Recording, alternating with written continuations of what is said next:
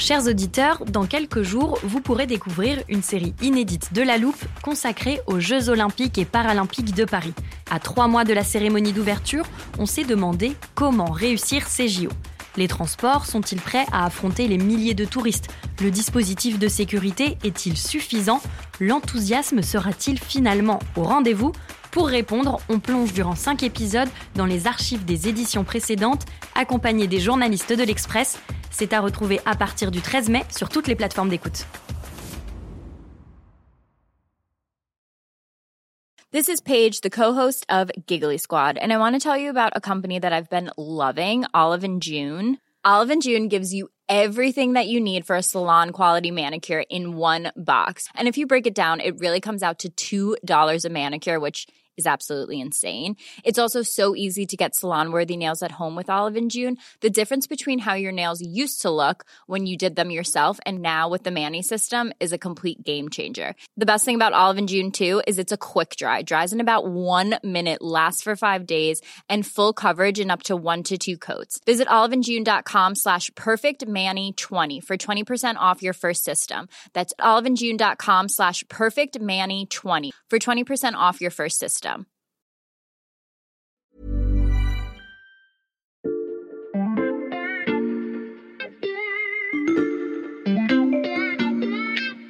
Salut, c'est Xavier Yvon. Nous sommes le mercredi 7 septembre 2022. Bienvenue dans La Loupe, le podcast quotidien de l'Express. Allez, venez, on va écouter l'info de plus près. Souvenez-vous, au mois de mai dernier, le monde a eu l'impression de revivre un mauvais cauchemar. Une quarantaine de cas sont signalés en Espagne et au Portugal qui ont déclenché une alerte sanitaire nationale.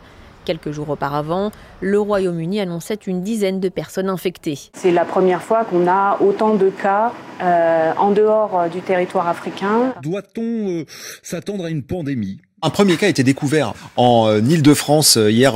Un cas, trois cas, 60 pendant quelques semaines, les chiffres de contamination en France et en Europe augmentent, les questions sur la contagion se multiplient, et puis, plus grand-chose. Alors peut-être que comme moi, pendant l'été, vous avez totalement oublié le virus dont on va parler aujourd'hui, non pas le Covid, mais la variole du singe, ou monkeypox en anglais, oublié et pourtant depuis quelques semaines...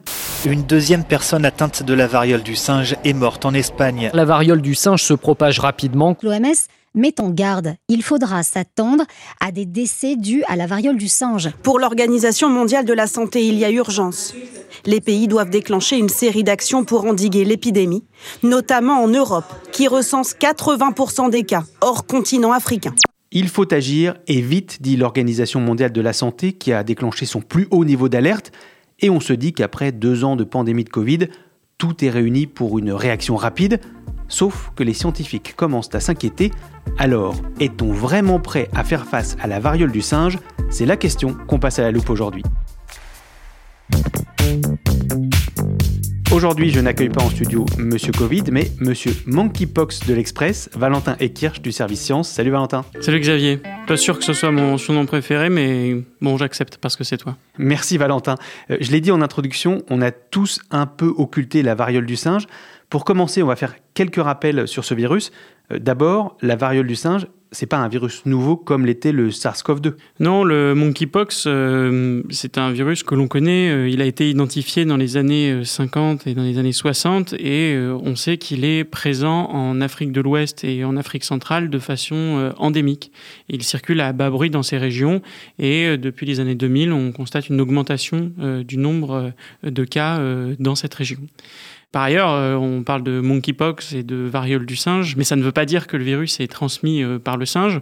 C'est plutôt qu'il a été détecté pour la première fois sur des primates, mais on pense que le réservoir du virus se situe plutôt euh, chez les rongeurs. Et ce virus, il se transmet comment? Eh bien, ce virus, en fait, il provoque euh, des petits boutons, des petites croûtes à la surface de la peau, et c'est via ce contact étroit et direct, euh, via euh, les lésions cutanées, que les, la maladie peut se transmettre. Mmh. Elle peut aussi se transmettre à travers les fluides corporels, que ce soit le sang ou la salive ou les muqueuses. Et euh, on sait qu'il y a aussi un petit potentiel de transmission aérosol, alors de manière beaucoup moins importante que pour le Covid-19, mais tout de même. Et enfin, puisqu'il y a ces euh, lésions cutanées qui peuvent transmettre le virus, le contact avec des objets ou des linges qui a été contaminé peut aussi engendrer des contaminations. Après deux années de pandémie, on est tous capables de réciter par cœur les symptômes du Covid, mais sûrement moins ceux de la variole du singe. Eh bien, d'abord, c'est surtout un syndrome grippal euh, que l'on peut observer, c'est-à-dire euh, une fatigue, des maux de tête, euh, de la fièvre, des douleurs musculaires. Et puis ensuite, il y a ces fameuses éruptions cutanées qui sont très caractéristiques, avec des pustules qui contiennent bah, un petit peu de virus, qui commencent généralement sur le visage et puis qui s'étendent ensuite au reste du corps jusqu'aux mains. On est contagieux à partir du début des signes cliniques et jusqu'à trois semaines après environ.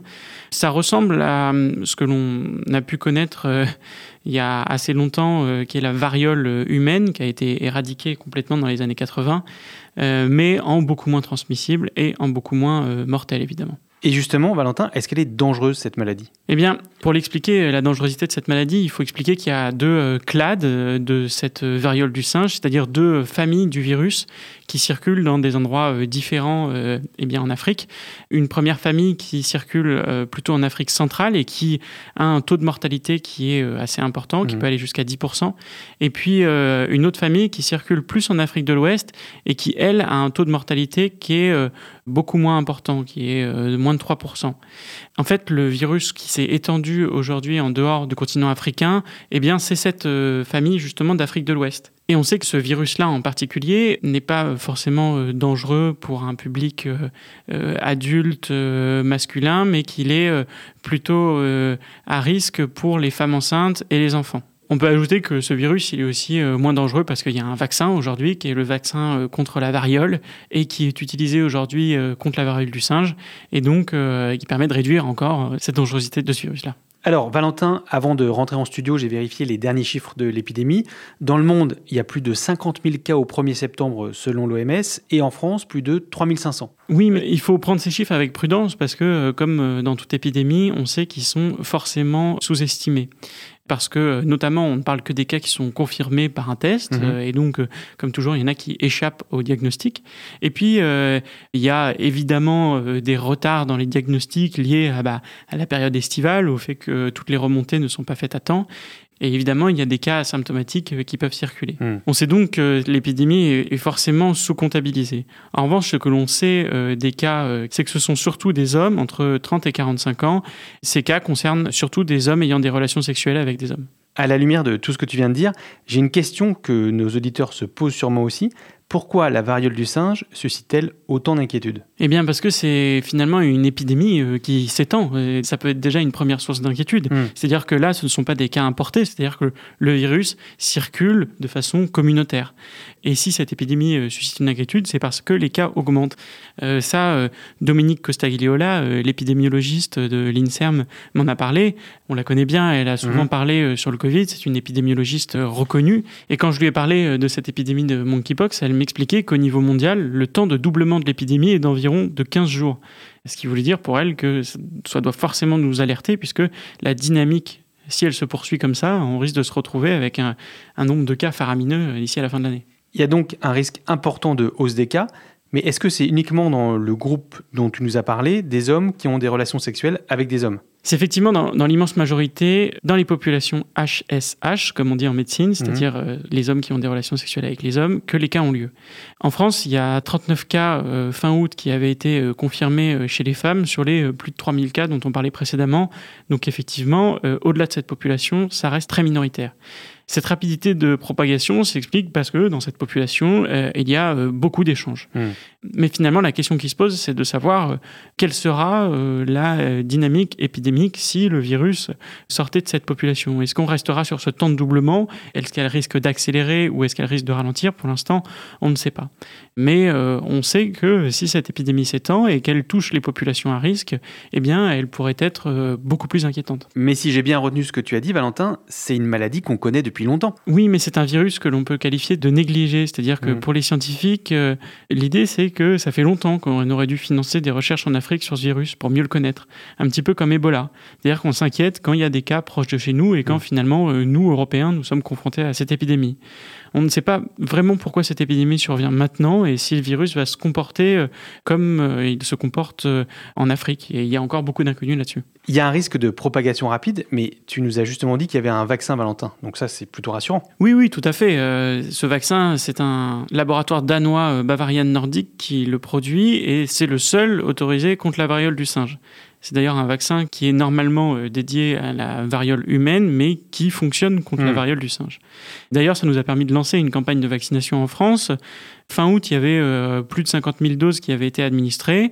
Et c'est vrai que si on regarde nos voisins européens, c'est un chiffre qui, rapporté à la population, est un petit peu plus rapide que nos voisins européens. Et je sens qu'il y a un mais. Oui, on peut dire effectivement que là, il y a aussi un petit peu des incertitudes. On fait ce qu'on appelle une vaccination en anneau, c'est-à-dire que le but, c'est de contenir l'épidémie, pas simplement d'éviter les formes graves comme on le faisait hmm. avec euh, le Covid-19, mais d'éviter la propagation. Et pour cela, euh, le vaccin est plutôt efficace contre la transmission. Mais euh, la problématique que l'on a, c'est que finalement, contre la variole du singe, on a assez peu de données de l'efficacité de ce vaccin. Ça, ça reste quelque chose qui doit être consolidé. En France, en plus, la population euh, qui a été identifiée comme cible de ce vaccin, elle est assez vaste. On parle de 250 000 à 300 000 personnes qui sont considérées comme faisant partie euh, de populations à risque d'attraper ou de propager le monkeypox. Et aujourd'hui, euh, ces 50 000 doses, c'est vrai que c'est pas mal, mais ça paraît assez peu par rapport à cette cible vaccinale. Et cette lenteur dans la stratégie de vaccination dont, dont tu parles, Dominique Cosset-Guilliola la pointe aussi du doigt. Oui, oui, c'est ce qu'elle me disait. Et elle me disait, euh, texto, il faut vacciner euh, très vite, au moins une fois toutes ces personnes à risque. Puis ensuite passer à, la deuxième vaccination, comme avec le Covid, une mmh. vaccination de rappel. Parce que si on fait le calcul, euh, c'est 250 000 personnes qui sont à risque. Et si on se fonde sur un rythme d'injection qui est de 10 000 vaccinations par semaine, mais il faudrait tout simplement 25 semaines pour que tout le monde soit vacciné une Donc, première si je calcule bien, une demi-année. Oui, c'est ça. C'est trop lent en fait. Ça veut dire qu'on n'y arriverait pas d'ici à la fin de l'année. Évidemment, cela ne suffit pas. Il faudrait être euh, trois à quatre fois plus rapide selon elle. Mais est-ce qu'il y a vraiment une demande pour cette vaccination? Eh bien, pour te répondre, je vais te donner un exemple. J'ai parlé euh, au professeur euh, Gilles Pialou. On le connaît ici à l'Express parce qu'il est chroniqueur. Mhm. C'est un infectiologue. Il est le chef du service des maladies infectieuses et tropicales de l'hôpital Tenon à Paris. Et alors, il me racontait que euh, dans son hôpital, ils ont mis en place des créneaux en ligne chaque semaine mhm. euh, pour justement que les personnes puissent se faire vacciner contre le monkeypox. Et à chaque fois, euh, ces créneaux étaient pleins en quelques minutes. Donc, il y a une vraie demande. Mais le risque, c'est tout simplement de louper le coche. Oui, mais là, j'ai envie de te dire, heureusement, on a l'expérience du Covid. Mmh, tu vas voir que c'est un peu plus compliqué que ça.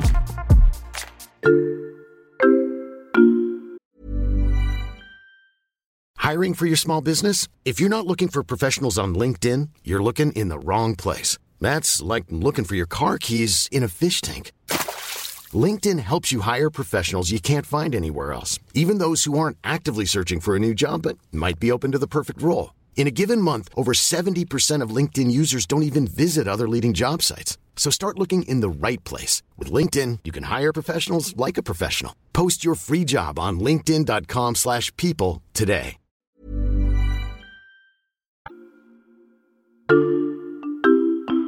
Bon, bah, tu fais toi-même les transitions entre chaque partie, c'est parfait, Valentin. Bah oui, tu vois, finalement, j'apprends au bout d'un moment. Et puis d'ailleurs, euh, Xavier, je vais pas m'arrêter là parce que je savais que pour cet épisode, on pourrait pas utiliser le téléporteur. Évidemment, euh, ça m'a un peu vexé, mais j'ai envie d'utiliser au moins une fois un de vos gadgets, alors je te propose qu'on ouvre l'armoire de la loupe. Ok, je vais l'ouvrir et je cherche quoi? Bah, on va remonter au début du mois de juillet 2021. Attends, je te préviens, Xavier, c'est un hmm. extrait euh, de moi, en toute modestie. Je vois, je cherche l'épisode. Ah, le voilà. Merci Xavier, c'est cet extrait-là, juste là.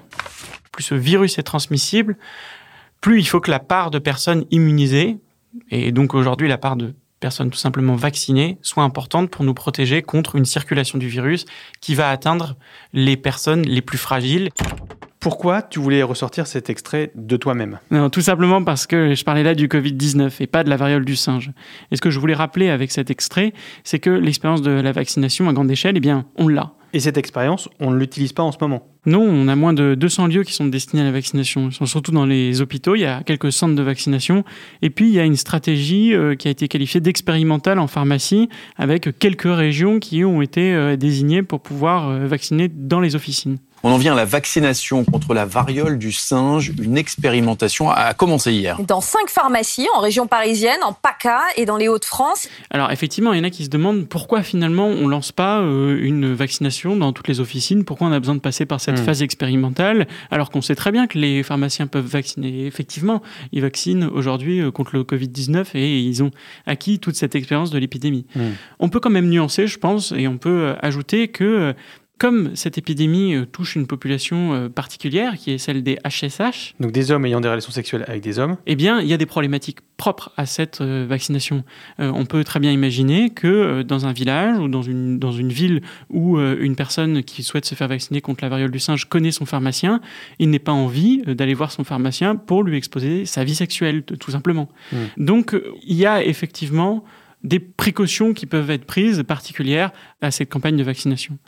Enfin, euh, c'est vrai que par ailleurs, les associations LGBT euh, dénoncent euh, des créneaux de vaccination insuffisants et les professionnels de santé réclament plus de bras pour vacciner.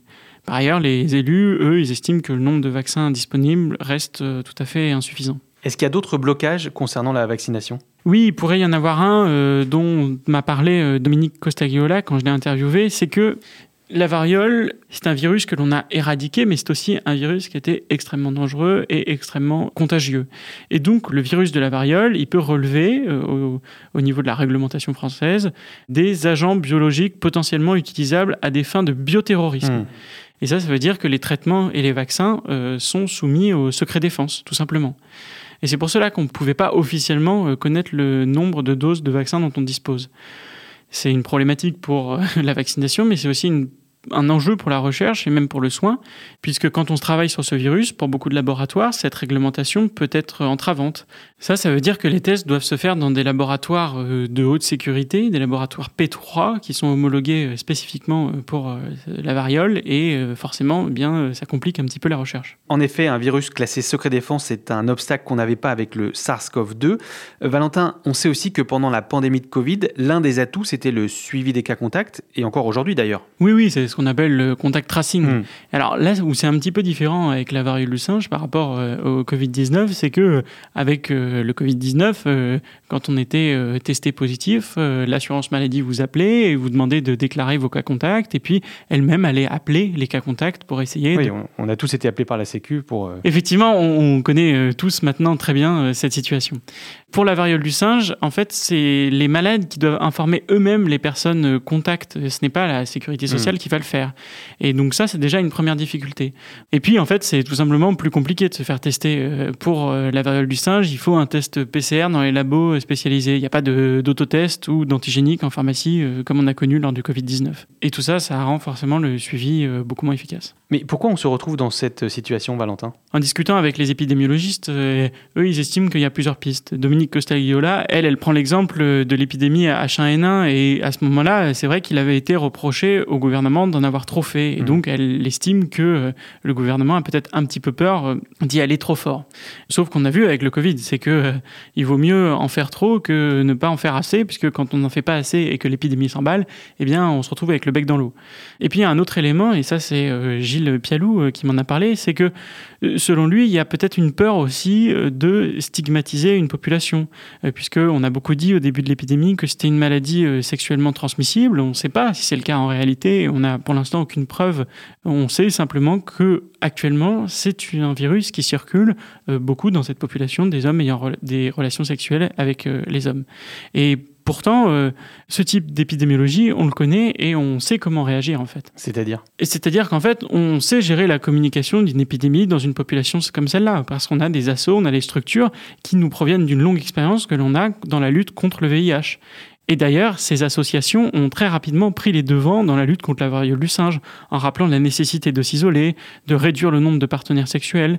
Et ça, ça a l'air de fonctionner d'ailleurs, puisque euh, aux États-Unis, une étude récente a montré que dans la communauté HSH, 48% euh, des personnes interrogées ont réduit leur nombre de partenaires sexuels, 50% ont fait moins de rencontres sexuelles ponctuelles, et on voit qu'aujourd'hui, eh bien, l'épidémie, elle commence à reculer. Si on continue la comparaison avec le Covid, Valentin, on a vu que la stratégie zéro Covid était très difficile à mettre en place. Est-ce que c'est le cas aussi pour le monkeypox? Tu fais bien de parler de la stratégie zéro Covid parce qu'en fait, avec le monkeypox, on peut presque estimer que la stratégie zéro monkeypox serait possible. Tout Hmm. simplement parce que là où le Covid était extrêmement contagieux, était un virus qui se transmet euh, par les aérosols, le monkeypox, lui, il se transmet surtout par les contacts. Et ça, ça rend euh, la stratégie d'endiguement de l'épidémie euh, beaucoup plus euh, facile. Et donc, ceci ajouté à la vaccination, ajouté à une campagne de prévention, eh ben, on peut estimer qu'on fasse chuter euh, drastiquement le nombre de cas. On espère ne pas faire autant d'épisodes sur la variole du singe que sur le Covid avec toi, Valentin.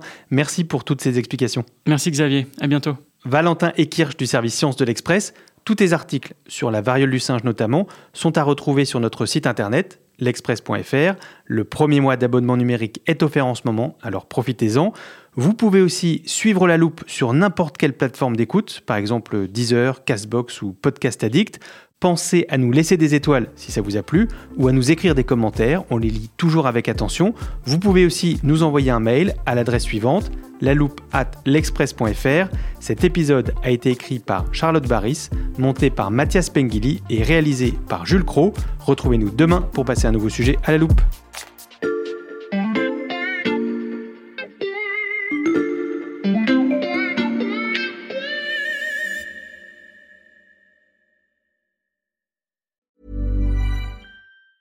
Planning for your next trip? Elevate your travel style with Quince. Quince has all the jet setting essentials you'll want for your next getaway, like European linen, premium luggage options, buttery soft Italian leather bags, and so much more. And it's all priced at 50 to 80% less than similar brands. Plus, Quince only works with factories that use safe and ethical manufacturing practices. Pack your bags with high-quality essentials you'll be wearing for vacations to come with Quince. Go to quince.com slash trip for free shipping and 365-day returns. Prescription products require completion of an online medication consultation with an independent healthcare provider through the LifeMD platform and are only available if prescribed. Subscription required. Individual results may vary. Additional restrictions apply. Read all warnings before using GLP-1s. Side effects may include a risk of thyroid C-cell tumors. Do not use GLP-1s if you or your family have a history of thyroid cancer.